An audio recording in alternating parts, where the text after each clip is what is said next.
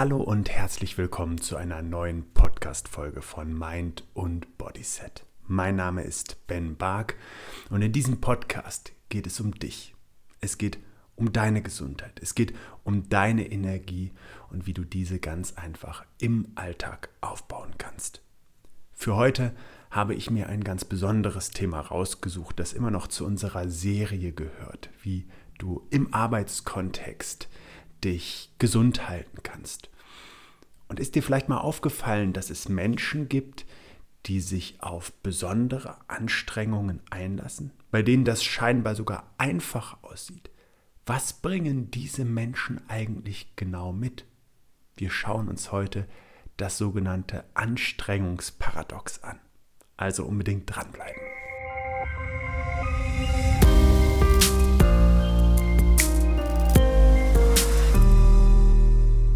Ist dir vielleicht schon einmal aufgefallen, dass es Menschen gibt, die Dinge machen, die wirklich, wirklich anstrengend sind?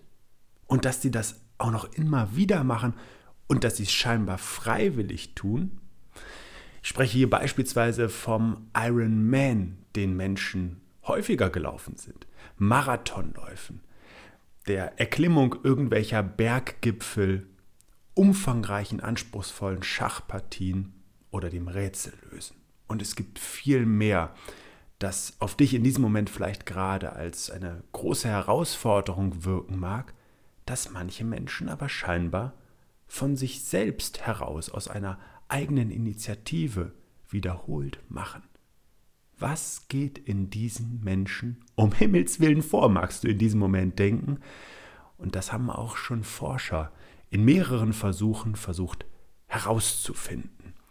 Es gibt also verschiedene Erklärungen und ich möchte heute auf eine nochmal besonders eingehen, die zuletzt an einer deutschen Universität im Bereich der allgemeinen und angewandten Psychologie an der Universität Regensburg in einer Studie herauskristallisiert wurde. Zunächst aber, wenn es darum geht, eine Anstrengung einzugehen, dann spüren Menschen oft einen Widerwillen in sich. Sie versuchen dann abzuwägen, inwiefern ihre Anstrengung auch von Nutzen ist. Und das gilt sowohl für körperliche als auch geistige Anstrengung. Ich nehme mal ein konkretes Beispiel aus den körperlichen Anstrengungen, weil das ja auch für unsere Gesundheit durchaus eine Rolle spielt.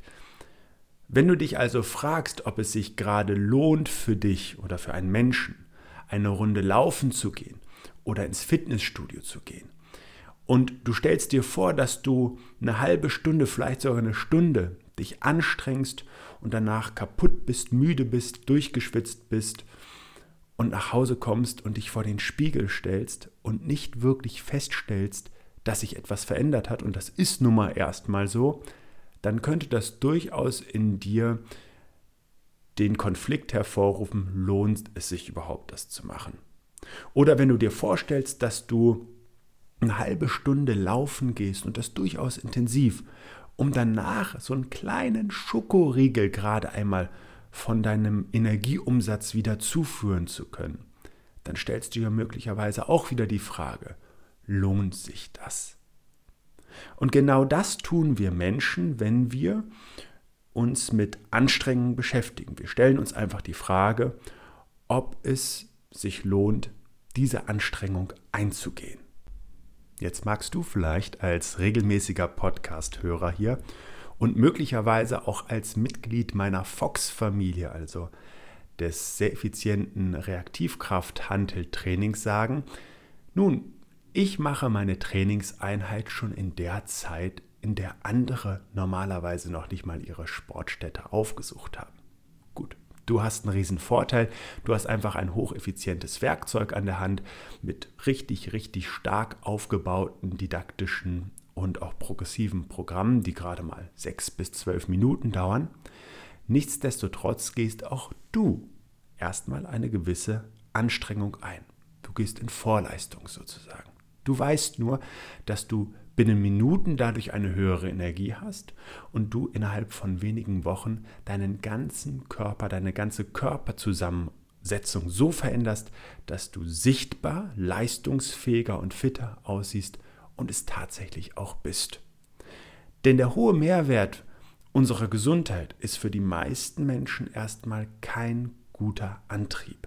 Das ist einfach zu global, zu unwirklich und diese psychologische Distanz, dass uns irgendwann unsere Gesundheit mal abhanden kommen könnte, hindert uns schlichtweg daran, uns dafür auch stark zu engagieren. Zumal eben auch der Gedanke vorherrscht, dass doch eigentlich gerade alles gut ist. Was also, zurück zum Thema, passiert und geht in Menschen vor, wenn sie dieses Anstrengungsparadox eingehen? Also wenn sie sich trotz einer Anstrengung dazu aufraffen oder vielleicht sogar dazu hingezogen fühlen, aktiv zu werden. Und das fängt damit an, dass manche Menschen eine Anstrengung schon als angenehm, als Belohnung empfinden können. Das ist zumindest eine Vermutung, die es gibt. Also nehme ich mal an, ich erklimme jetzt den Berg, statt die Gondel zu benutzen. Dann ist das für mich doch eine herausragende Leistung. Ich habe etwas dafür getan, dass ich oben angekommen bin. Ich habe einen Wert damit geschaffen und das geht über in den nächsten Aspekt, den sogenannten IKEA-Effekt, der nachweislich dazu führt, dass Menschen, die etwas selbst geschaffen haben, die etwas selbst aufgebaut haben, in diesem Fall Möbel, dem einen höheren Wert zumessen, als wenn sie es ja, als Massenware fertig aufgebaut gekauft haben. Wobei, ganz ehrlich, auch IKEA ist eine absolute Massenware. Aber wir schaffen das mit unseren eigenen Händen. Das heißt, wir schaffen ein Ergebnis. Und das ist eben der zweite Ansatz. Wir steigern den Wert durch das Ergebnis, das wir mit unseren eigenen Händen geschaffen haben. Also zwei Ansätze. Nummer eins, die Anstrengung selbst ist eine Belohnung. Du nimmst dir vielleicht Zeit für dich, du erklimmst diesen Berg, du hast andere Ausblicke, du hast eine Kontrolle darin, an bestimmten Stellen stehen zu bleiben, vielleicht auch mal ein Foto von dir zu machen oder nur von der Landschaft oder von beidem. Damit schaffst du eine Belohnung durch die Anstrengung selbst. Die andere Möglichkeit ist, das, was du als Ergebnis entstehen lässt, durch deine eigene Kraft, durch dein eigenes Handeln, hebt das Ergebnis und schafft eben diesen sogenannten IKEA-Effekt. Ein Forscherteam an der Universität Regensburg am Lehrstuhl für allgemeine und angewandte Psychologie verfolgte in einer Studie jetzt zwei weitere Hypothesen und hat dabei schlichtweg einmal die Frage aufgeworfen, inwiefern manche Menschen eine Aufgabe im ersten Moment als einfacher einschätzen, also die Anstrengung als geringer einschätzen, als sie in Wirklichkeit werden könnten. Nehmen wir mal das Beispiel, dass Menschen sich selbstständig machen wollen, ein Unternehmen aufbauen wollen oder finanziell frei werden wollen oder ein Sixpack für den Sommer haben wollen. Dann kann ja ihr Umfeld, in dem sie sich im Moment befinden oder auch ihr Gemütszustand diesen Weg als deutlich leichter darstellen. Das heißt, sie haben einfach das Gefühl, dass sie sehr schnell auch da ankommen können, dass es doch eigentlich gar nicht so anstrengend ist. Und das bedeutet, dass dann die objektiven Kosten, also die objektiven Aufwände, die ein Mensch betreiben muss, um an das Ziel, zum Ergebnis zu kommen, grundsätzlich niedriger sind. Ob sie das wirklich sind, das ist jetzt in den genannten Beispielen vielleicht auch schon so ein bisschen herauszufühlen. Das kann sich in der Realität dann ganz anders gestalten. Aber das ist ein objektiver Bereich. Die andere Möglichkeit ist, dass die subjektiven Kosten niedriger eingeschätzt werden oder sogar sind, weil ein Mensch beispielsweise Freude an dieser Anstrengung hat, ähm, ihm oder ihr diese Anstrengung besonders gut gefällt. Und das kann dazu führen, dass ein Mensch, der gerne Sudoku oder Rätsel löst, auch schwere Aufgaben eingeht und die dann mit Freude macht oder sogar, weil ihm die Fähigkeiten äh, zuteil sind, leichter lösen kann. Und das Gleiche gilt natürlich auch für Menschen, die einen Marathon laufen, einen Berg besteigen oder schwere Gewichte im Fitnessstudio oder extravagante Beweglichkeit im Yoga oder in anderen Sportarten unter Beweis stellen. Das bedeutet im Endeffekt nur, dass die persönliche, also die subjektive Anstrengung dem Menschen nichts ausmacht oder eben grundsätzlich auch niedriger ausfällt. Jetzt haben die Forscher dazu, um diese Annahmen zu überprüfen, zwei Experimente durchgeführt. Und zwar mit einer Versuchsgruppe von ungefähr 100 Versuchspersonen und die hatten die Wahl im ersten Schritt zwischen leichten und schwierigen Aufgaben auszuwählen.